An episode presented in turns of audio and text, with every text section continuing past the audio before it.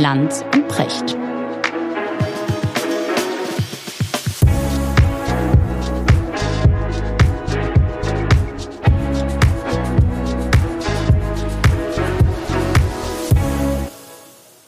Schönen guten Morgen, Richard. Guten Morgen, Markus. Die Frage, wo ich dich erreiche, verkneife ich mir heute. Aber wie geht's dir, Olli? Die Fragen war ja richtig was los nach unserer letzten Folge. Es ist erstaunlich, äh, was wir auslösen. Ja, ja, ja. ja man man ja. unterhält sich ja quasi im öffentlich-privaten Rahmen. Ne? Und das ist schon irre, dass man immer denkt, welche Bedeutung dem beigemessen wird.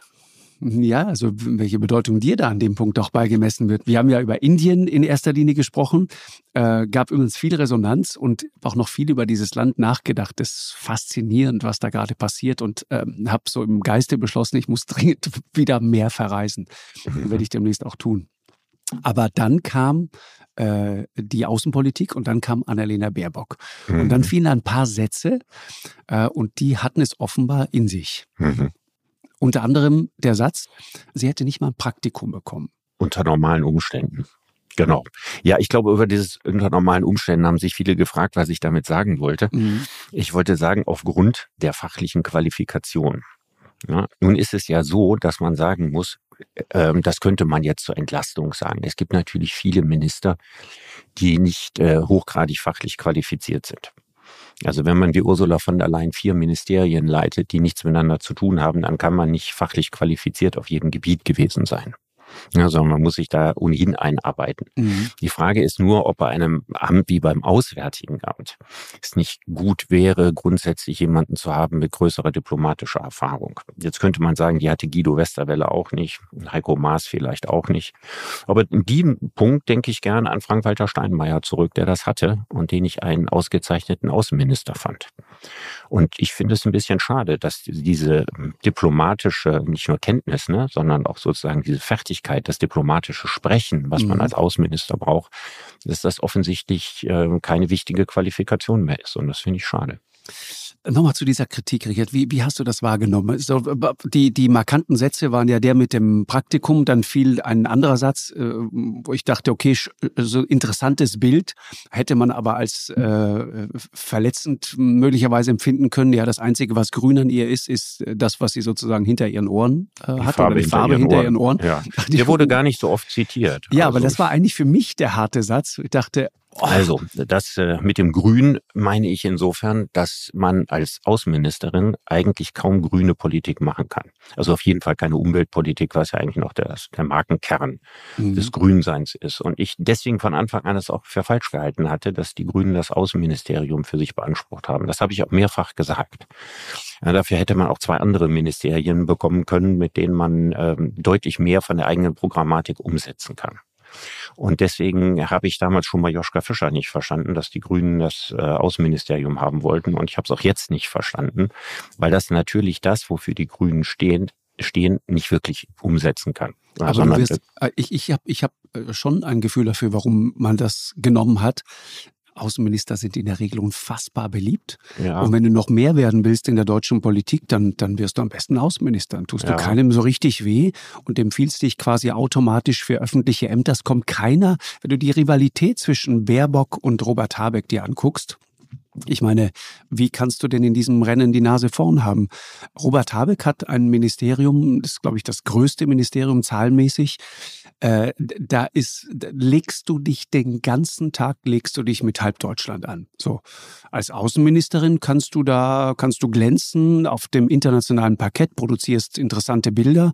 Und ich finde, das beherrscht sie auch meisterhaft. Also das Spiel mit den Medien, das Spiel mit den Bildern, das hat sie gut drauf. Und ich finde, um das auch mal ganz klar zu sagen, und ich glaube, das siehst du auch so, äh, auf eine Art und Weise ist das, was Annalena Baerbock macht, äh, sehr, wie soll man sagen, ja, unorthodox und auf der anderen Seite auch sehr erfrischend. Ja, das also kann das Interessante so wäre ja, dass man sich ja, so kann man das sehen, aber das Interessante ist ja, dass man sich darüber unterhalten muss, ob der Kurs, der hier gefahren wird, und der besteht natürlich sehr stark darin, äh, zu moralisieren und eben andere Länder zu belehren. Darüber hatten wir gesprochen genau. und das, den halte ich für strategisch falsch. Also ich glaube, dass wir im Umgang mit China äh, uns keinen Gefallen damit tun, äh, Drohungen auszusprechen zum Beispiel. Ne, das hatte ich klar kritisiert. Oder dass die Formulierung ja nicht, benutzt ne? hat, wo sie Russland den Krieg erklärt hat, war ein ziemliches Zeichen von äh, fehlender Diplomatie. Aber ich muss aufpassen, ne? Hat sie auch nicht gesagt. Sie hat gesagt, wir befinden uns in einem Krieg mit Russland, was ja was anderes ist. Ja, was wir ist, aber ne? ganz offiziell, ja, aber wenn die Außenministerin sagt, wir sind im Krieg mit Russland und die offizielle Linie ist, das nicht so zu sagen oder so zu sehen, dann kann man sich vorstellen, wie sich das von russischer Seite anhört, nämlich schon als indirekte Kriegserklärung. Ja, und das sind, beziehungsweise das sind zumindest keine, keine du weißt, großen dass Leistungen Propaganda, der Diplomatie. Ja, das stimmt, deren Propaganda nimmt das natürlich und ist ein gefundenes oh, Fressen für Es ist ne? ein gefundenes Fressen ja. und als Diplomat muss man sich überlegen, ob man das macht. Ja, aber Richard, nur ein, eine Sache will ich trotzdem einmal sagen. Es gibt, äh, also ich, ich teile das voll und ganz. Äh, und ich finde, über die grundsätzliche Linie kann man wirklich streiten und es ist eine Frage auch der Haltung sozusagen, wie man da reingeht und dann weiß man auch ungefähr, was man in welcher Situation sagt. Ich meine, diese Szene da in Straßburg, wo sie sagt, wir befinden uns in einer Art Krieg mit Russland. Ich, ich nochmal, ich will das nicht verteidigen, aber ich will nur sagen, manchmal muss man auch sozusagen die Menschen auch mal Menschen sein lassen. Also da ist jemand, der ist unter enorm enorme Anspannung. Der schläft äh, monatelang ungefähr vier Stunden am Stück, wenn es hochkommt. Der, der weiß manchmal gar nicht mehr, in welcher Zeitzone er gerade unterwegs ist. Dann muss er mm, auf Englisch formulieren und dann rutscht dir so ein Satz raus von dem eigentlich ja. bei, bei, bei sozusagen bei, bei wohlwollender Betrachtung jeder genau weiß, wie er gemeint ist. Wirklich. Ja. Also jeder. ich würde mal sagen, Fehler machen alle und so. das Amt des Außenministers ist das, das, da hast du völlig recht, das wäre das letzte Amt, was ich haben wollte. Allein die körperliche Strapaze. Exakt. Die damit einhergeht, ist wahrscheinlich von allen politischen Ämtern die größte. Genau. Und das kann ich alles nachvollziehen. Trotzdem wünscht man sich in so einer Situation einen Hans-Dietrich Genscher oder einen Frank-Walter Steinmeier, denen sowas nicht passiert wäre. Mhm. Ja, möglicherweise, wobei in diesen Zeiten Außenministerin zu sein, ist, glaube ich, nochmal eine ganz besondere Herausforderung. Und jetzt haben wir über Lavrov in Badehose ja noch gar nicht gesprochen. Ja, das sind die, ja. das sind sozusagen auch die Dinge, die du, die du ertragen musst. Aber, Aber ich glaube, dass wir, dass wir in eine Zeit kommen, in eine Zeit kommen, in der ganz, ganz viel Fingerspitzengefühl gefordert ist. Also ich glaube, wir müssen umgekehrt sein. Also es gibt ja Leute, die ihre Politik mögen und sagen, die sagt ja wenigstens, was sie denkt oder klare mhm. Kante und so weiter. Und ich frage mich, und darüber haben wir ja beim letzten Mal geredet, ob das wirklich das Gebot der Stunde ist oder ob das Gebot der Stunde nicht letztlich darin besteht, in einer ohnehin völlig aufgeheizten Weltlage mhm. so, sehr, so stark wie möglich zu deeskalieren und weitere Konfrontationen zu vermeiden. Das ist meine Ansicht dazu. Und aus diesem Unbehagen, was ich habe, weil ich glaube, dass mhm. wir da viel falsch machen, ja, ist meine Kritik gekommen und auch die eine oder andere flopsige Bemerkung. Letztlich ja. geht es mir ja nicht um die Person Annalena Baerbock, die ich in meinem Leben noch nie getroffen habe, ja. sondern letztlich geht mhm. es mir um eine aus meiner, meinem Verständnis in falsche Ausrichtung der Außenpolitik. Ja, und darüber finde ich, kann man auch wirklich gut streiten. Und ich, ich will jetzt da an dem Punkt mal eine ausdrückliche Lanze für dich brechen. Ähm, ich, ich erlebe das selber in, im, im Umfeld der Sendung. Also es gibt, und das sagt keiner wirklich so offiziell, aber aus der ersten Reihe der Politik erlebe ich ständig entscheidende Menschen, auch aus anderen Parteien, die unglaublich hadern mit diesem Kurs und die sagen, was zerschlagen wir da alles gerade an Porzellan auf ähm, diplomatischem Parkett? Und wie, wie wohlfall sind wir da? Wie, wie unerträglich ist unsere Doppelmoral? Also wir geiseln die, die Menschenrechtssituation in Katar und dann fährt aber gleichzeitig Robert Habeck dahin und versucht irgendwie LNG-Deals klarzumachen. Das gleiche auch mit China, ja. ja. Also das, das, das große Wehklagen über die Situation der deutschen Autoindustrie, das entscheidet sich gerade in China. Mhm. Und wenn du dir mal die, die verzweifelte Situation, vor allen Dingen von VW zum Beispiel anguckst, die runtergerauscht sind, von einem Marktanteil, der mal bei 90 Prozent lag. Und heute sind sie bei 2,4 Prozent, was die E-Mobilität angeht. Das ist aber die Mobilität, die in China gerade mit einer so bahnbrechenden Geschwindigkeit weiterentwickelt wird, dass klar ist, wenn du dieses Rennen verlierst, verlierst du das Rennen insgesamt. Ja. Einen Punkt will ich noch ganz kurz machen, Richard. Weißt du, was mir bei dieser Kritik aufgefallen ist? Du hast da schon mal sehr äh, dezidiert und klar auch den gerade eben gelobten Frank-Walter Steinmeier hier kritisiert. Mhm. Ne? Absolut. Wie hast, das, wie hast du das damals ich genannt? Ich habe über seinen Brahma-basierenden äh, Stil geredet. Ich habe ihn ja als Außenminister sehr ja. geschätzt. Ja, ja, Und ich finde ihn sozusagen in seiner Haltung ne, in dieser, dieser übertheologischen Haltung, also so eine Art äh, Ersatzpapst quasi. Ja. So, so ähnlich habe ich das, so, ja. Gegenpapst, so ähnlich habe ich das beschrieben. Also dieser theologische Singsang stört. Ja. Und da habe ich jetzt auch, sagen wir mal, die eine oder andere drollige Formulierung benutzt.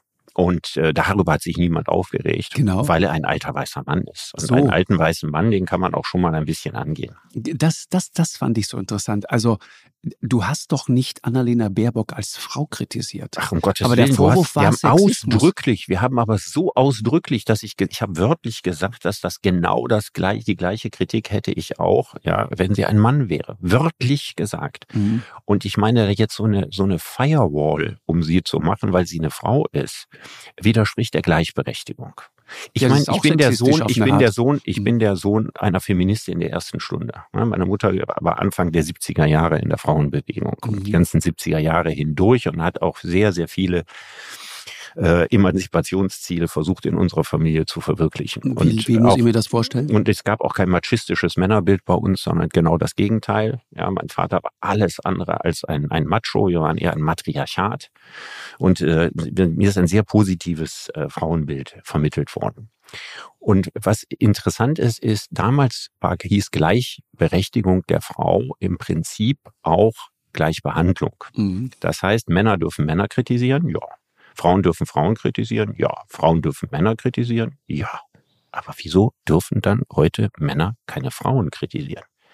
Also die Gleichberechtigung ist dann erreicht, wenn man im öffentlichen Raum in Kontroversen mit Frauen genauso umgeht wie mit Männern. Mhm dann ist sie erreicht. Ja. Und nicht, wenn man sagt, ja, Moment, Moment, Moment, für Frauen gelten Sonderrechte. Das ist keine Gleichberechtigung. Ja, dann Frauen wird sie in eine Opferrolle stehen, Frauen getrieben. nicht unter Artenschutz gestellt ja, werden. Ne? genau. Ja, genau. Dann, dann kriegen sie so einen, so, einen, so einen Sonderbehandlungsstatus, der der Gleichberechtigung und der Emanzipation völlig widerspricht. Also ja, und der, wer der, so der argumentiert, der erweist ja. der Sache der, der Frauen einen sehr das meine ich. Dienst. Im Grunde geht es doch darum, dass es egal sein muss. Genau das ist meine Haltung und genauso bin ich erzogen. Mhm. Aber ich fand das interessant, dieser Reflex, der kommt dann sofort, ne? Äh, und das ließ sich wunderbar wieder diese Front aufbauen, so der, der, der alte weiße Mann und dann geht er auf diese Frau los und so weiter und, mhm. und dann Sexismus und das ganze Thema. Ich, ich finde das befremdlich. Ja. ja, das tut unserer äh, öffentlichen Diskussion nicht gut. Ja, Frauen und Männer auch ständig in so, eine, in so, eine, Frontstellung gegeneinander zu bringen, das ja, ist auch und, nicht gut. Ne? Nee, und ich finde auch, ähm, wer man ist, abhängig zu machen vom Alter und vom Geschlecht. Mhm. Das ist eigentlich klassisch rechts.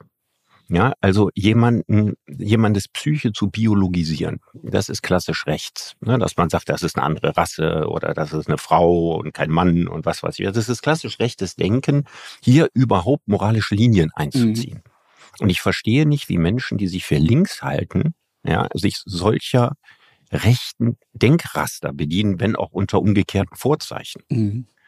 Also ich würde ja, sagen, Emanzipation perfide. ist Gleichberechtigung und grundsätzliche Gleichanerkennung, aber eben auch Gleichbehandlung in Kontroversen. Ja, das, ich finde, das macht es ja eigentlich besonders perfide und es macht, äh, macht sozusagen die andere Seite dann auch so hilflos und da entsteht auch so ein Frust. Das merke ich irgendwie auch bei, bei, bei Männern häufig. Dieses, und das ist auch so ein Lebensgefühl, das Friedrich Merz die ganze Zeit versucht so anzusprechen.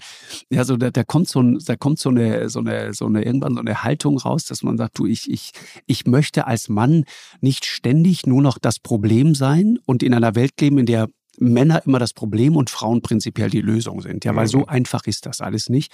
Und, und wie und das gesagt. Wissen, das wissen Millionen von Frauen auch. Ja, die finden, viele finden das doch genauso, die finden ja, das doof. Also ich kenne unglaublich viele sind, Frauen, die ja. diese Art von Argumentation lächerlich finden. Mhm, genau. Also jemand, der so spricht, spricht ja nicht für die Frauen. Nee, äh, tut er nicht weißt du was, ein schöner Gedanke noch nur und dann lassen wir das Thema auch. Ein schöner Gedanke. Ich habe neulich ein Interview gehört mit äh, Sana Marin, der gerade abgewählten finnischen Regierungschefin. Das ist eine sehr bemerkenswerte Frau. Äh, und ich, äh, ich oute mich quasi als, als Groupie, als Fanboy von Sana Marin, die neulich etwas total Schönes sagte. Und das wirklich einfach mal zum Hinschreiben und irgendwo hinhängen. Auf die Frage, wie sie es denn hält mit Gendern und wie sie diese ganze identitätspolitische Diskussion verfolgt und so weiter. Äh, und das dritte Geschlecht und ja, das, das, ganze, das ganze Thema Genderfluid und so. Sagte sie einfach, weißt du, es ist ganz einfach, wir sind Finnland wir sind ein kleines Land und wir brauchen jeden.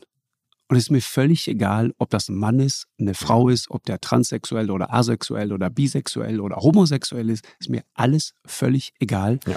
Wir brauchen jeden in dieser Gesellschaft, weil wir nur zusammen wirklich was reißen können als kleines Land. Und deswegen ist jeder Einzelne genauso, wie er ist, herzlich willkommen. Und das mhm. ist halt der Gegenentwurf zu diesem ewigen Menschen, Geschlechter, alte weiße Männer gegen Frauen mhm. und so weiter in, in Front zu bringen mhm. äh, oder in Stellung zu bringen. Das finde ich Gute gut. Gesellschaften sind Gesellschaften, ja. die nicht an allen Ecken und Enden Feinde aufspüren müssen. Richtig. Richtig. Ja. Also, äh, du bist wieder ein vollwertiges Mitglied dieser Gesellschaft, Richard, für mich immer gewesen. Ich freue mich sehr darüber. Aber dieses Thema finde ich gut. Links, rechts. Mhm. Du sagst, dieses alte Schema greift nicht mehr. Gibt es das eigentlich überhaupt noch? Links, rechts? Also wenn du ja, guck mal, wenn dich jemand fragt, und ich nehme doch an, das bist du häufig gefragt, ja, häufig, wo ja. du dich politisch weiß, verortest, dann wirst willst. du wahrscheinlich nicht beantworten, in welcher, welcher, welche Partei du gewählt hast. Aber man wird ja versuchen, irgendein Statement dir zu entlocken. Mhm. Ja, wo du dich irgendwie zugehörig fühlst oder so. Würde, könntest du dich in irgendwas einsortieren? Nee.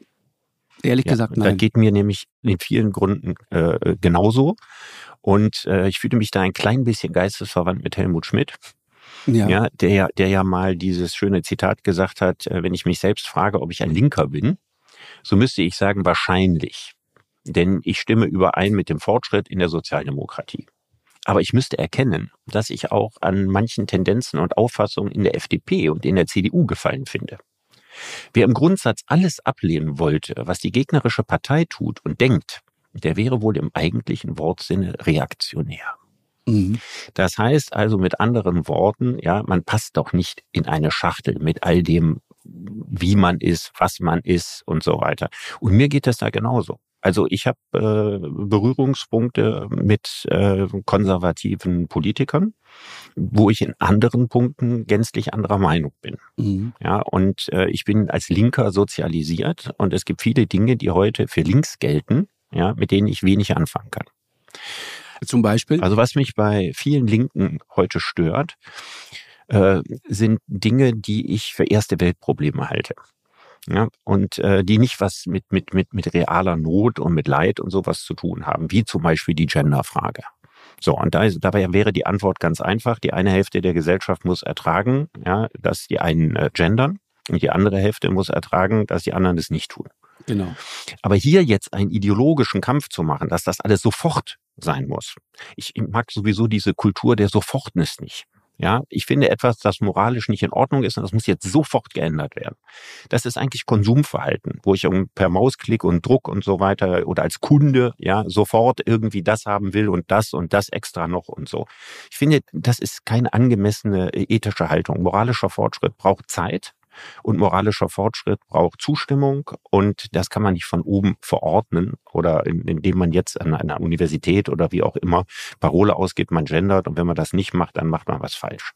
Und das sind Dinge, wo ich einfach damit fremdel, weil diese Leute, die das machen, sich selbst als links verstehen mhm. und ich überhaupt nicht sicher bin, ob das eigentlich wirklich links ist, ja, und nicht einfach eine falsche Strategie. Mhm. Und deswegen würde ich sagen, ich kann mich in diesem Spektrum nicht einfach mal irgendwo verorten und sage, ich gehöre eindeutig zu denen und denen dazu. Interessant in dem Zusammenhang ist ja diese, diese Sehnsucht irgendwie nach Friedrich Merz, die es ja gibt, irgendwie ja. in der deutschen Politik und in, in, in, in vielen Bereichen der Gesellschaft. Also einerseits diese harte Ablehnung, was mhm. auch interessant ist, und andererseits sozusagen diese Se die Sehnsucht nach Friedrich Merz, ja. Ja, weil er der wieder Politiker Messias altmodischen, altmodischen Typus ist. Genau. Ne? und weil er so eine Klarheit als Person alles, wofür die CDU früher stand. Ja, und also weil er eine Klarheit die CDU vor Merkel. eine Klarheit auch in der Orientierung, also eine neue, genau. eine, so eine Ordentlichkeit, die irgendwie verloren gegangen ist im Sinne von, Danach weißt du wieder, wo links ist, wo rechts okay. ist. Du kannst das ganz klar Also die Konservativen nennen sich ja nicht mehr rechts. Ne? Und spätestens als die AfD äh, gibt, kann man das auch nicht genau. mehr. Ich rede von dieses Links-Rechts-Schema. Könntest ne? du genauso, wie man sagt, Friedrich Merz, sozusagen die, die, die Verkörperung eines Konservativen. Ich würde auch sagen, Wolfgang Schäuble ist ja, die Verkörperung genau. eines Konservativen was relativ selten geworden ist in der CDU. Mhm. Und könntest du umgekehrt sagen, wer für dich die Verkörperung eines linken Politikers ist? Weißt du, was verrückt ist? Jetzt hätte ich, und ich glaube, ganz vielen geht es so, die würden jetzt sagen, Sarah Wagenknecht. Das, die Vorzeigelinke, aber das ja, aber würde das ich mich nicht mehr trauen zu kompli sagen. Kompliziert geworden. Genau. Weil wir neben dem, das ist meine These, ja, ich stell dir mal mein Modell vor. Wir haben, also rechts und links sind nicht völlig tot, ja. ja, aber sie werden durch etwas anderes überschattet. Sie werden überschattet durch, dadurch, dass wir eine große Zahl von Menschen haben, die sich in ihrer politischen Ausrichtung an der Mitte orientieren, mhm. deren Kompass das ist. So, und die findest du in der CDU, in der FDP, in der SPD und bei den Grünen. Ne, alle die Parteien wollen die Mitte besetzen und ihre Wähler wollen auch das Gefühl haben, in der Mitte der Gesellschaft zu sein, was man dann so böswillig Mainstream oder so nennt. Ja, und dann ist aber man kann auch, noch kann auch ganz neutral sagen, wofür die eigentlich stehen. Richtig. Genau. Man kann sagen, das sind eher die Konformisten. Und dann gibt es die Nonkonformisten, das sind die, die grundsätzlich immer gegen die Positionen der Mitte sind die also der Mitte misstrauen, die dem öffentlich-rechtlichen Rundfunk misstrauen, die glauben, dass man ständig belogen wird, die denken, das, was die Mehrheit äh, denkt, muss immer falsch sein und so weiter. Leute, die mir am Flughafen zuraunen, erzählen sie doch im Fernsehen mal die Wahrheit. Ja. So, Wirklich, und dann hast du, dann hast du, dann hast du wow. drei Viertel auf mhm. der einen Seite, ich glaube, es ist ungefähr drei Viertel und ein Viertel, aber stark wachsend seit Corona auf der anderen Seite, dass quasi das, was Konsens ist oder weitgehender Konsens oder vor allen Dingen medialer Konsens ist, bezweifelt. Und ich glaube, diese Trennung ist entstanden durch die sozialen Medien, weil die Leitmedien ja, die verkörpern nahezu sämtlich die konformistische Position und die sozialen Medien sind ein Tummelplatz der, der Nonkonformisten. Mhm. Und diese also Frage, schneller, hältst du radikaler, mit der Mitte und der ja. Mehrheit, glaubst du, was da erzählt wird, oder hast du Zweifel und so? Das ist fast stärker in der Gesellschaft als diese Links-Rechts-Thematik. Das glaube ich auch. Mhm. Und deswegen kann das sein, dass Berührungspunkte zwischen Sarah Wagenknecht und den Rechten bestehen, ohne dass man deswegen Sarah Wagenknecht eine rechte Gesinnung andichten sollte. Genau, aber sie kriegt erstaunlich viel Applaus von der AfD. Weil und sie sich traut, weil sie sich traut, die Mitte massiv zu kritisieren. Mhm. Und in dem Punkt sind sich die ganzen Nonkonformisten, egal ob sie sich als rechts oder links einsortieren, eben einig. Mhm. Ja, ist interessant. Also die, die, diese, diese klare Einsortierung gibt's irgendwie nicht mehr. Ich weiß, ich habe mit Cem Özdemir schon vor, vor langer Zeit mal darüber gesprochen. Er sagte, das sei alles Gesäßgeografie, politische Gesäßgeografie. Mhm. Ja, dieses links, rechts und so weiter, das, das, das greift alles äh, viel zu kurz und viel zu wenig. Aber das Interessante ist, es scheint eben, deswegen habe ich vorhin auch diesen Begriff benutzt, eine Sehnsucht nach so einer ja, Ordentlichkeit im deutschen Parteiensystem zu geben, ja, dass dieses links rechts wieder es gibt doch immer noch, da muss ich das überlegen. Also ich plädiere für die ultimative Abschaffung. Es gibt in der politischen Berichterstattung noch den Begriff bürgerliches Lager. Ja, und damit ja, sind die ja. CDU und die FDP genau. gemeint und, und die SPD die und die Grünen nicht. Genau, also die Grünen, also eine ultra-bürgerliche Partei. Total. Also sie sind sozusagen das Bürgertum ihrer Generation, meistens Richtig. ein bisschen jünger mhm. als das konservative Bürgertum. Aber das ist doch ein Witz die als nicht bürgerliche Partei, ja, also jenseits des bürgerlichen Lagers zu sehen. Ja, die Grünen sind ja auch eine zutiefst konservative Partei und zwar im Wortsinn. Also wenn es dir doch um die Bewahrung der Natur, der Schöpfung geht, dann bist du äh, konservativ und zwar im besten Sinne. Das ist doch gar keine Frage. Und das, das war der Grund, warum ja. ich damals, als ich anfing, politisch laufen zu lernen, mit 17, 18 zum ersten Mal wählen konnte, natürlich die Grünen gewählt habe. Mhm aus meinem äh, großen Thema Umwelt- und Naturschutz heraus. Ich war im Rheinisch-Bergischen Naturschutzverband, äh, Vögel beobachten, wir wollten uns, ähm, wir, wir aufhängen für Wasseramseln. Du wolltest äh, Zoodirektor werden, ich erinnere ich wollte mich. Zoodirektor ja. werden. Ja, Zoodirektor stand natürlich bei den Grünen nicht ganz so hoch im Kurs. ne? Da gab es also, also, also viele, die die übelste Meinung davon hatten, die sozusagen ja. Gefängniswärter der Schöpfung äh, darin gesehen haben. Aber aber also auf jeden Fall dieses starke Interesse an Natur, an Wald, genau. an Tieren und so weiter. Ne? Und, da, dieses Konservative, das war das, was ich an den Grünen ja mhm. immer sehr gemocht habe. Ja, diese, das ist ja interessant, ne? diese ähm, äh, links-rechts, dieses links-rechts-Schema geht ja zurück auf die französische Revolution. Ne? Mhm. Genau. Da saßen rechts da saßen, die, die sozusagen die bestehende die, Ordnung. Die, die Freunde des genau, Königs. Richtig. Und links saßen die, die ihn einen Kopf kürzer machen wollten. Mhm. Genau, richtig. Genau. genau. So, und das äh, zieht sich sehr lange durch. Und man kann sagen, es gibt ja so ein paar Unterscheidungspunkte, die man so grundsätzlich für rechts und links machen kann. Also links bedeutet eigentlich der Idee nach, auf der Seite der Schwachen zu stehen. Richtig. Rechts bedeutet eher auf der Seite der Herrschenden, der Starken, der Etablierten zu stehen. Also jetzt durch die Geschichte durch, ne? von der Französischen Revolution bis ins 20. Jahrhundert hinein.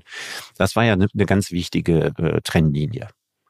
Dann war links die Partei des Fortschritts, klassisch. Und rechts waren diejenigen, wie man heute sagt, ne? progressiv. Und rechts waren die, die den Fortschritt aufhalten wollten und die bestehende Ordnung verteidigten. Ja, also die, links waren die, die Gewerkschaften, ne, die wollten, dass die Arbeiter äh, wählen durften, äh, dass sie mehr Lohn bekamen, bessere Arbeitsbedingungen und so. Die wollten ja die Gesellschaft weiter drehen, immer in eine andere Gesellschaft. Und es ist ja auch so, ja, die Gesellschaft ist immer von links weiter gedreht worden in der Geschichte. Und es ist von der konservativen Seite immer versucht auszubremsen, um zu sagen, das, was wir, weil das Lebensgefühl dahinter steht, das, was wir jetzt haben, ist doch gut. Ja, das, ja, das und das, wenn ihr das weiterdreht, ja. dann wird das nur ganz schlimm. Der, der Satz dazu ist eigentlich, äh, äh früher war eigentlich alles besser, ne?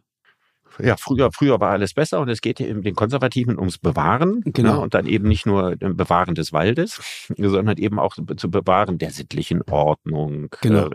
äh, des gesellschaftlichen Ausgleichs, wie er besteht und so weiter. Und das ist ja, im Grunde genommen ist das ja keine Überzeugung, sondern was dahinter steht, ist ein Gefühl. Ja, ein Lebensgefühl. Ein Lebensgefühl. Exakt. Genau. Ja, links ist dieses Lebensgefühl, alles muss anders werden, klassischerweise. Mhm. Ja, alles muss gerechter, sozialer und das so weiter werden. Gleichheit. Und rechts, und rechts, also, oder konservativ konservativ, was ja früher das Gleiche war, ja, war dieses äh, bloß keine Experimente, wie das mal auf dem Wahlplakat bei Adenauer hieß, ja, sondern die Dinge bewahren und so wenig wie möglich verändern. Das ist so die eigentliche alte Achse. Das hat, da ist natürlich viel mit passiert, ne? Aber das ist eigentlich das, das Urgefühl. Genau. Und weißt du was, äh, ich denke gerade drüber nach, was eigentlich total interessant ist, ist folgendes. Und ich glaube, daraus kommt auch so diese Idee, quasi links predigen und rechts leben. Ja, links mhm. reden, rechts leben. Also äh, für Naturschutz zu sein und so weiter, aber gleichzeitig mit dem SUV dann vor die Kita. Genau. Ja, und in Bioladen fahren. Der SUV-fahrende halt, Ökostromkunde. ja. So. Äh, und, und gar kein Problem mit diesem Widerspruch zu haben. Und interessant ist eigentlich folgendes, wenn du, also links bedeutet doch eigentlich in dem Gefühl der meisten Menschen moralisch makellos zu sein. Ne? Du bist immer ja, für die, Guten. Du bist, die, du bist bei die, den Guten. Die Linken haben das. Du bist für Gleichheit, genau, du bist für Gerechtigkeit. die Moral gepachtet. So. Mhm, genau. genau. Und gleichzeitig aber gibt es, und das siehst du ja zum Beispiel auch bei Kindern, Menschen sind auf eine Art wahnsinnig konservative Wesen. Und deswegen und, und, hat, und haben so eine Sehnsucht danach, dass die Dinge bleiben, wie sie sind. Mhm. Was dann auch dazu führt, dass äh, diese Globalisierung, diese gigantischen Umwälzungen, die wir erlebt haben in den letzten Jahren und Jahrzehnten, ja für die einen, ich würde sagen für Menschen wie dich und mich, eine gigantische Chance. Für, für mich war es sozusagen die Möglichkeit, aus, aus, aus meinem kleinen Südtiroler Bergtal herauszukommen und wirklich die Welt zu erobern, zu entdecken, ähm, fremde Menschen, fremde Länder äh, kennenzulernen, fremde Kulturen zu erleben. Und ich habe das immer als wahnsinnig bereichernd empfunden. Und andere wiederum, die auch aus meiner Generation, die das als bedrohlich empfinden, die die Globalisierung auch als bedrohlich empfinden. Das heißt, diese Sehnsucht, dass die Dinge so bleiben, wie sie sind. Und in diesem Widerspruch, einerseits sozusagen moralisch sauber zu sein, wir sind natürlich für Gleichheit und Gerechtigkeit und alle Menschen und so weiter. Und auf der anderen Seite aber bitte nicht zu viel davon. Lass doch einfach mal Dinge, überforder mich nicht. Und, und diesen Konflikt sieht man doch da auch, den bilden doch letzten Absolut. Endes auch Parteien ab. Ne? Deswegen Absolut. ist es kein Problem, sozusagen grün zu wählen, gleichzeitig sehr bürgerlich, wie man heute sagen würde, sehr konservativ zu sein. Mhm. Winfried Kretschmann zum Beispiel, der sagt ja, das ja auch. Ja, der Inbegriff eines konservativen neben Friedrich Hat sich in der Partei verirrt, genau. Naja, so konservativ kann Friedrich Weg, Merz gar also, nicht werden. Ja. Also äh, Kretschmann war früher Maoist. Also Richtig. der war sozusagen ultra, ultra, ultra links. Genau. Und das ist ihm sowas von zutiefst peinlich, dass er der Inbegriff des Konservativismus geworden ist. Richtig. Aber was ich einfach sagen wollte, also die Linken haben immer die Moral gepachtet und die Rechten oder die Konservativen die guten Sitten. Mhm. Ne? Die Sekundärtugenden, Höflichkeit, genau. Pünktlichkeit genau. und sowas alles, ne? wo die Linken immer weniger Wert drauf gelegt haben. Die guten so, Sitten, jetzt kommt da ein Ereignis. An, Sex, an, sexuelle Verkommenheit habe ich jetzt eher gedacht. Ja, aber früher hieß das ja immer die, die, die guten Sitten. Ne? Die guten ja, ja, Sitten genau. waren. Leider ja. Gottes, die Sitten sind vollkommen entglitten, weißt du. Fried, äh, nicht Friedrich Merz, Reinhard Fendrich. Reinhard äh, Fendrich. Äh, in, in ja. Oben ohne, glaube ich. Kennst, okay. kennst du den Song noch? Ich kann mich an einige Fendrich-Songs erinnern. Weltklasse.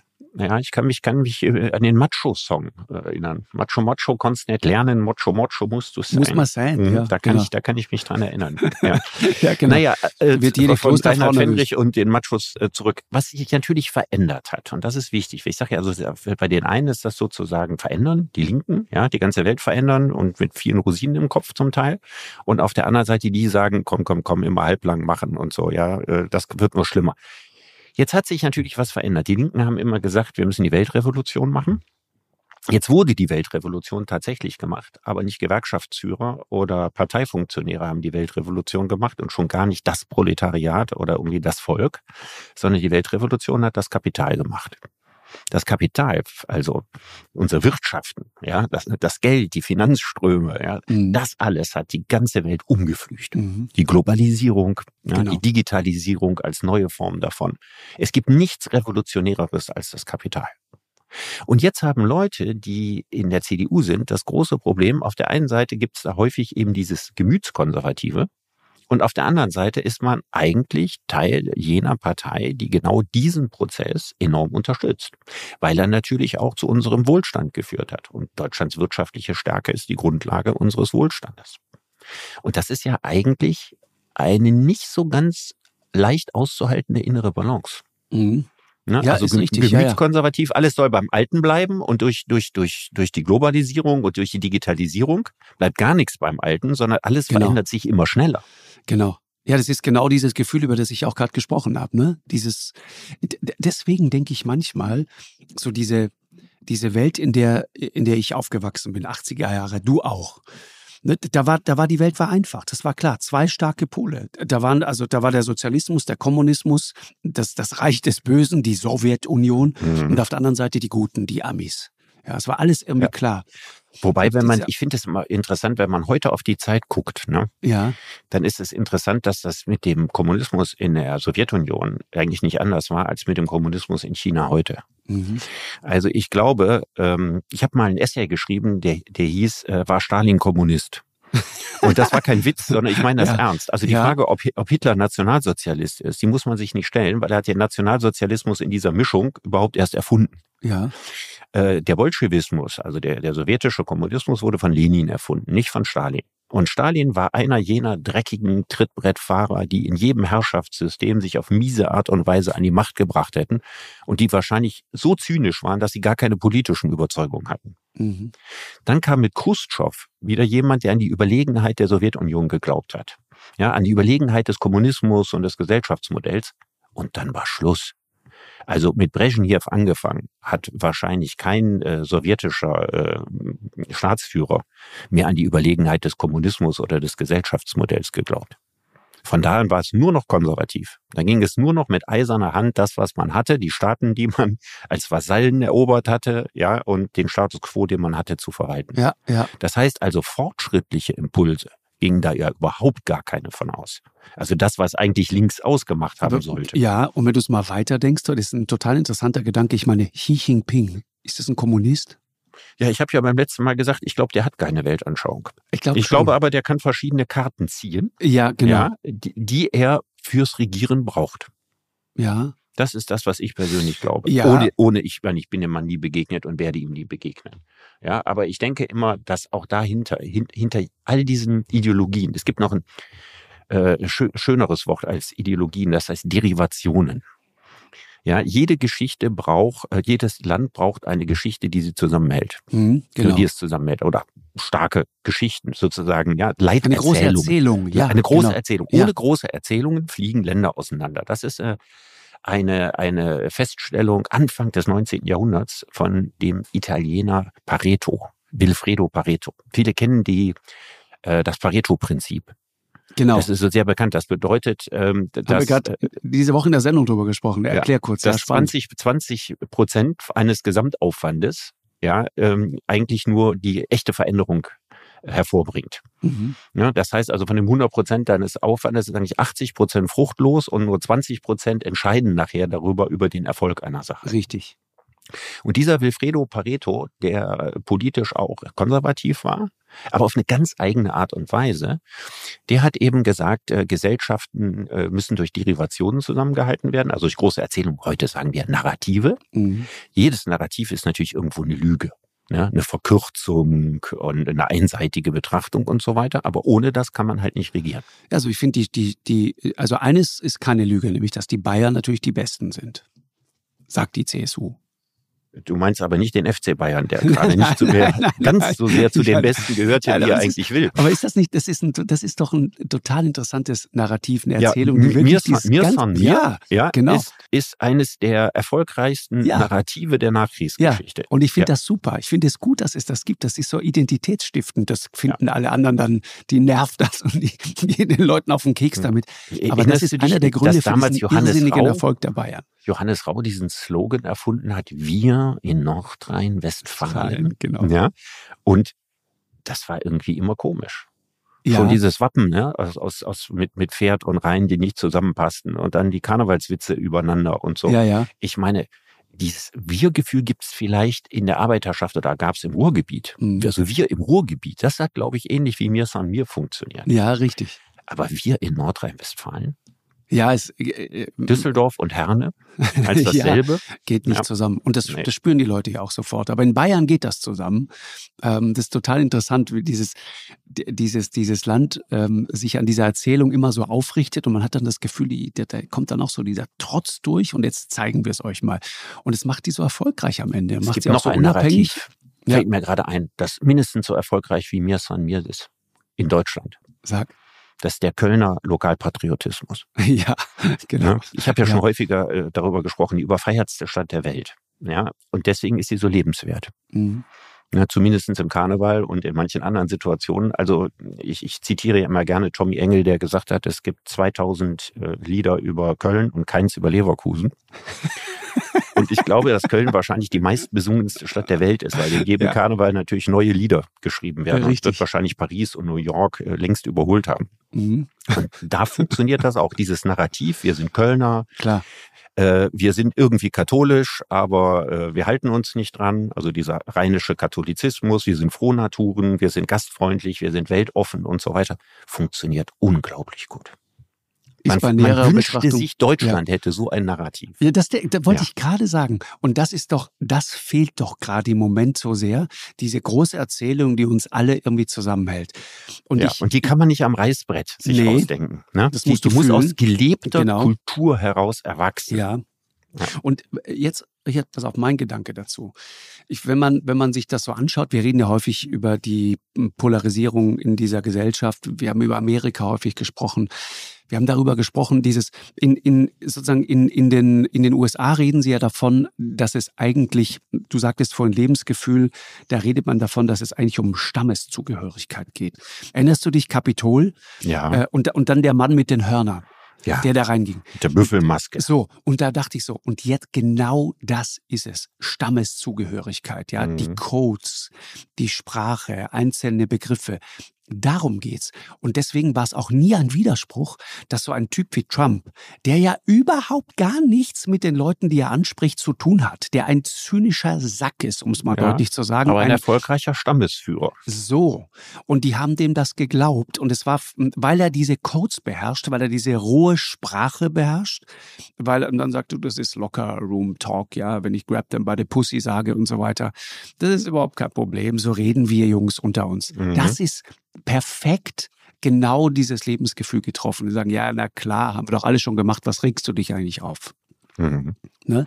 Ja, also äh, seit den 90er Jahren kann ich mich erinnern, gibt es diesen Begriff des Tribalismus wieder in der Politik. Ne? Also der Stammeszugehörigkeit. Genau. Damals bestanden große Ängste, dass so, dass so äh, die Gegenbewegung zur Globalisierung der Tribalismus ist. Und man muss ganz ehrlich sagen, das ist nicht die Gegenbewegung, das ist die Rückseite der Medaille. Richtig. Weil die Globalisierung so schnell ging. Genau. Und sich die Lebenskultur der Menschen schneller geändert hat als je in der Geschichte ja, nicht zuletzt nachher durch die Einführung des Smartphones und des Internets und so weiter, weil das alles so schnell geht, suchen sich die Menschen äh, Schlupflöcher, ja, Zugehörigkeiten, überschaubare Zugehörigkeiten. Ja. ja. Und das kann in dem einen oder anderen Fall können das quasi Stämme sein. Jetzt können wir lange drüber nachdenken, was es noch alles für Stämme gibt und was sozusagen dazugehört. Also ein wichtiges Stammesverhalten ist zum Beispiel der Fußballverein. Richtig. Ne? Also steh auf, wenn du ein Schalker bist, ist der reinste Tribalismus. Ja, man gehört zum Stamm der Schalker oder man gehört da nicht zu und alle anderen müssen massakriert werden. So, das, was ich für Schalke gesagt habe, gilt natürlich für jeden anderen Fußballverein auch. Genau. Ne? Also diese Fangesänge beschwören ja tribalistische ja, ja, klar. Äh, Zusammengehörigkeit. Und es ist ja wahnsinnig schön, wenn das sich im Fußball ereignet und nicht in der Politik. Mhm. Aber wir haben auch in der Politik zunehmend die Tendenzen. Ne? Die Rückseite der Globalisierung ist der Tribalismus. Also was du da gerade ansprichst, Richard, ist ja eigentlich so ein Unbehagen, ne? das sich in gewisser Weise breit gemacht hat. Man weiß nicht mehr so ganz genau, also Frage, was ist links, was ist rechts, du weißt nicht mehr so ganz genau, wohin du eigentlich gehörst, wohin diese Welt läuft, wohin dein ganzes Leben läuft. Und ich frage mich auch manchmal, ob das mit dem, mit dem zweiten großen Thema, das sozusagen darunter liegt oder das vielleicht sogar über allem schwebt zu tun hat, nämlich mit der Frage, ähm, dass diese Globalisierung, über die wir gerade gesprochen haben, ja im Grunde auch ein unfassbar harter Impact, wie man heute sagen würde, ein, ein Einschlag war für alles, was mal beste Mittelschicht war, was Bürgerlichkeit war. Mhm. Ne? Da hat es plötzlich eine Welt getroffen, die keine Gewissheiten mehr hat. Wenn du heute auch Arzt, Ärztin bist, wenn du, weiß ich nicht, Anwalt bist, wenn du auch diese Leute kämpfen plötzlich. Und ich habe schon das Gefühl, durch Corona nochmal beschleunigt, da hat sich die Frage nach der Orientierung, nach dem Sinn plötzlich ganz neu gestellt. Und es sind erstaunlich viele oder besorgniserregend viele, die ganz merkwürdig abgebogen sind. Mhm. Ja, also die, die Arbeitswelt hat sich durch die Frage nach dem Sinn die durch Corona verstärkt wurde, weil man Zeit hatte, über sich und sein Leben nachzudenken, äh, enorm verändert. Also ich habe das ja in meinem Buch über die Arbeit geschrieben. Ne? Wir gehen von einer klassischen Arbeitsgesellschaft, die wir kannten, in eine Sinngesellschaft mhm. ein. Nur ist diese Sinngesellschaft ja erstmal dadurch charakterisiert, dass wir keinen vorgegebenen Sinn mehr hatten. Ja, also über ewige Zeiten haben die Menschen unter vorgegebenem Sinn gelebt. Ne, das heißt also, man hat gesagt, Gott hat die Welt geschaffen zu dem und dem Zweck und du musst ihn immer brav anbeten und das und das und machen. Man war in einem absoluten Ordnungsrahmen. Mhm. Ja, so viel Ordnungsrahmen will heute fast niemand mehr wieder haben. Und die ganze Geschichte der Modernisierung ist das Aufsprengen von Ordnungsrahmen. Und das Interessante an der deutschen Geschichte ist, dass nach 45 ja Erstarken der katholischen Kirche, ja, konservative Moral. Ja, die ganze äh, schuldbeladene Generation hat versucht, sich ihr Leben so ordentlich und überschaubar wie möglich einzurichten. Das ist sozusagen die Sehnsucht, die man heute hat nach der guten alten Zeit der ja, Bundesrepublik. Keine Experimente. Keine Experimente. Deswegen eben die Adenauer Zeit. Ne? Und Adenauer, der eben unglaublich politisch erfolgreich war, mehrfach wiedergewählt und auch seine ganze Politik hat durchsetzen können. Und da gibt es sicherlich bei dem einen oder anderen eine Sehnsucht danach, wie schön wäre es, wenn die Welt wieder gut geordnet wäre. wenn sie, wenn sie in dem Sinne wieder ordentlich ist. Das ist ja so der alte Geist des Konservativen. Aber wir wissen natürlich alle, dass es in der Geschichte der Menschheit kein freiwilliges Zurück gibt. Es gibt kein Zurück in die Zeit der frisch gestärkten äh, Hemden, äh, der, der, langen Arbeitszeiten, äh, des schlechten Gewissens, der Kriegsgräberfürsorge, der Heinz-Erhard-Witze, des fettigen Essens und was alles dazugehört hat und einen Konservativismus für, für, für die Zukunft sich auszudenken, in einer sich rasant verändernden Weltgesellschaft, in der die Themen ja durch, durch die globalen Konflikte von allen Seiten einprasseln. Mhm. Das ist eigentlich eine nicht zu schaffende Aufgabe. Und ich kann mir kaum vorstellen, dass es für die Rolle, die Schäuble oder Merz spielen und gespielt haben, überhaupt noch einen Nachfolger geben kann. Und dann wüsste ich nicht mehr, was die CDU ist. Ja, das Bei ist den Grünen total, weiß ich ja. schon lange nicht mehr, was das ist. Das ist eine andere Partei als die, die in den 80er Jahren äh, anfing. Bei der FDP ist die einzige Partei, wo man immer weiß, was sie ist, ja, weil sie im Zweifelsfall für, Steuern. für Steuersenkungen eintritt und für die ja. Entlastung des Mittelstandes. Es ist sozusagen ein sehr, sehr kleiner Markenkern. Ich weiß, der ist sozusagen philosophisch größer, aber er ist in der Praxis immer relativ klein. Und die Sozialdemokratie hat ja sozusagen ihren großen Aderlass schon hinter sich. Ne? Also die Geschichte der Sozialdemokratie war ja eine dramatische Abstiegsgeschichte hin zu einer 20-Prozent-Partei. Mhm. Inklusive Spaltung und allem, was ja, da so war. Ne? Oscar Spaltung, genau, weil, weil es das Proletariat in dem Sinne nicht mehr gibt, als das Proletariat zumindest nicht mehr. Es gibt immer noch eine Arbeiterschaft, das ist schon richtig, aber eben nicht mehr das klassische Proletariat. Und dass die Leute, die an den Universitäten irgendwie neue Gedanken ausbrüten, in der gleichen Partei waren wie die, die im Kohlekraftwerk gearbeitet haben, das hat noch nie wirklich zusammengepasst. Ne? Und konnte auch nur durch eine Derivation mhm. irgendwie genau. zusammengehalten werden. Und diesen Verlust, den hat die SPD jetzt gespürt. Und weißt du, was am Ende übrig bleibt? Personen. Also wenn Sarah Wagenknecht eine Partei gründet, dann ist das die Wagenknecht-Partei, ja, wie, wie Macron, ja, en marche war. Richtig. Und ich denke, dass Sebastian Kurz möglich ist Sebastian Kurz auch, ja, der sozusagen die Partei als Geisel für, für sich genommen hat, wie Trump das mit den Republikanern gemacht hat. Also am Ende läuft's doch darauf hinaus, oder? Ja, äh, das Gefühl habe ich ganz stark, also gerade in einer, in, in, in einer Mediendemokratie, die wir ja sind, ja, also Medien spielen eigentlich die entscheidende Rolle und Narrative, Erzählungen, über die wir gerade schon gesprochen haben, ist ja auch total interessant, ne? wenn du, wenn du mal überlegst, zum Beispiel das, das Megathema Migration. Wenn du das mal nimmst und versuchst mal links und rechts sozusagen daran festzumachen, da kommt die AfD wirklich jetzt rechts ähm, die das Thema nimmt und es richtig rassistisch hochzieht. Ja, dann kommt die CDU und die sagt, wir brauchen 1,5 Millionen Zuwanderung, uns fehlen die Arbeitskräfte. Richtig. Und dann kommt Sarah Wagenknecht und sagt, nee, ja, also das mit der Zuwanderung, das können wir so nicht weitermachen, das geht nicht und begründet es aber eben nicht rassistisch wie, wie Teile nee. der AfD, sondern sie begründet es mit der sozialen Frage. Ja. Und aus ihrer Sicht komplett stringent. Ja. ja, sie sagt, pass auf, ihr müsst euch doch mal klar machen, unsere Leute, die Leute, die uns gewählt haben, die sogenannten kleinen Leute, die kämpfen jetzt dort am, am, am anderen Ende um die günstigen Wohnungen, um die guten Jobs äh, in diesem ganzen prekären Bereich und so weiter.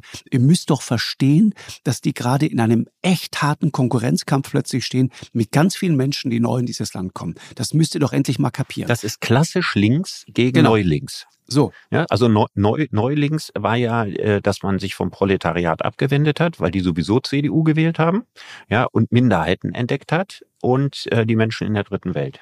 Das ist ja quasi die neulinke Position. Richtig. Und sie bezieht die klassisch linke Position, dass es darum geht, was für die Schwachen in der deutschen Gesellschaft Richtig. Ja.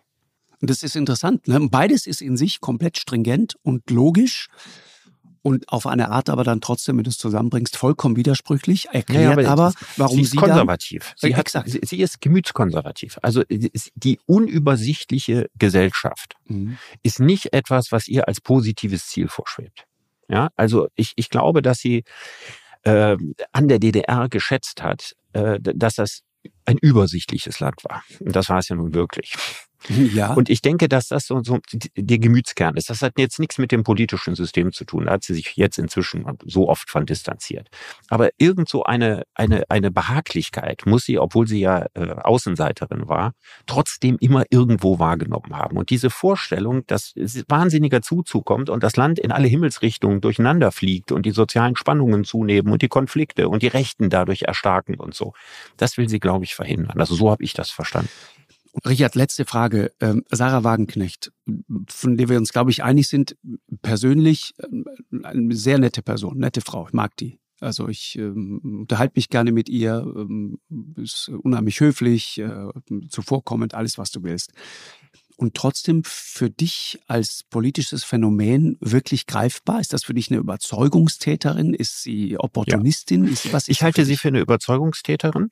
Ich glaube, die kann gar nicht anders. Also ich glaube, sie ist tatsächlich Überzeugungstäterin durch und durch. Und dann muss man, muss man sagen, wenn wir sagen, dass sich rechts-links ja nicht komplett aufgelöst haben, aber in vielen Punkten äh, quasi nicht mehr die richtigen Schablonen sind, dann befürwortet oder beflügelt das den politischen Kurs von Sarah Wagenknecht, weil sie sich eben nicht in irgendein orthodoxes Spektrum einreiht. Mhm. Das heißt also, die Zukunft vieler Politiker, also wenn man sozusagen als eine Person ja, eine Partei gründet, besteht ja darin, dass man nicht irgendwo sicher einsortierbar ist. Und das muss nicht nur an einem selber liegen, sondern es kann auch daran liegen, dass diese Sortierungskästen einfach nicht mehr funktionieren und auch nicht mehr so in, in, in die Zeit passen. Wir leben ja in einer Zeit, in der rechts ein Schimpfwort ist. Genau. Ja, und links ein halbes Schimpfwort, was es immer schon war. Ja, aber das hat wieder was mit dem zu tun, was ich vorhin sagte, Konformismus, Nonkonformismus. Ne? Wir grenzen sozusagen aus, was nicht Mitte ist, ist entweder abständig als rechts oder abständig als links. Mhm. Und wir haben ja jetzt gerade analysiert, dass diese Rechts-Links-Bilder ja in sich nicht konsistent sind. Und deswegen tut man eigentlich diesem Phänomen Sarah Wagenknecht keinen Gefallen damit, ständig zu gucken, was ist an ihr links oder was ist an ihr rechts. Das ist richtig ich glaube, dass diese, diese Begriffe einfach nicht die richtigen Instrumente sind, um das zu packen. Richard, das war spannend. Vielen Dank. Äh, habt eine gute Woche. Ja, du Und auch. Und wir hören uns in genau sieben Tagen. Ja, freue ich mich dir. drauf. Bis dann. Alles Tschüss. Gute dir, Richard. Bis dann. Tschüss. Eine Produktion von M hoch 2 und Podstars bei OMR im Auftrag des ZDF.